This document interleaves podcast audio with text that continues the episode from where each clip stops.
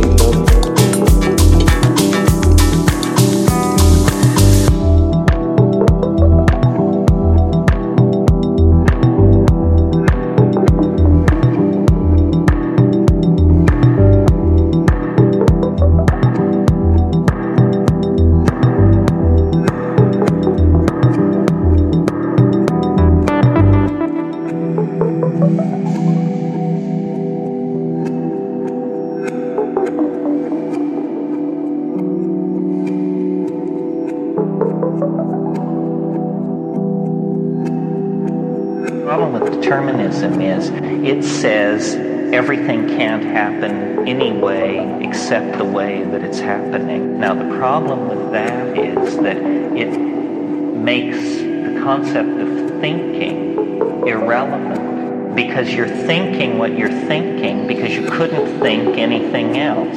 Therefore, the notion of truth or judgment or all of that is completely shot down. So a totally determined universe is the most ultimately uninteresting that there can be.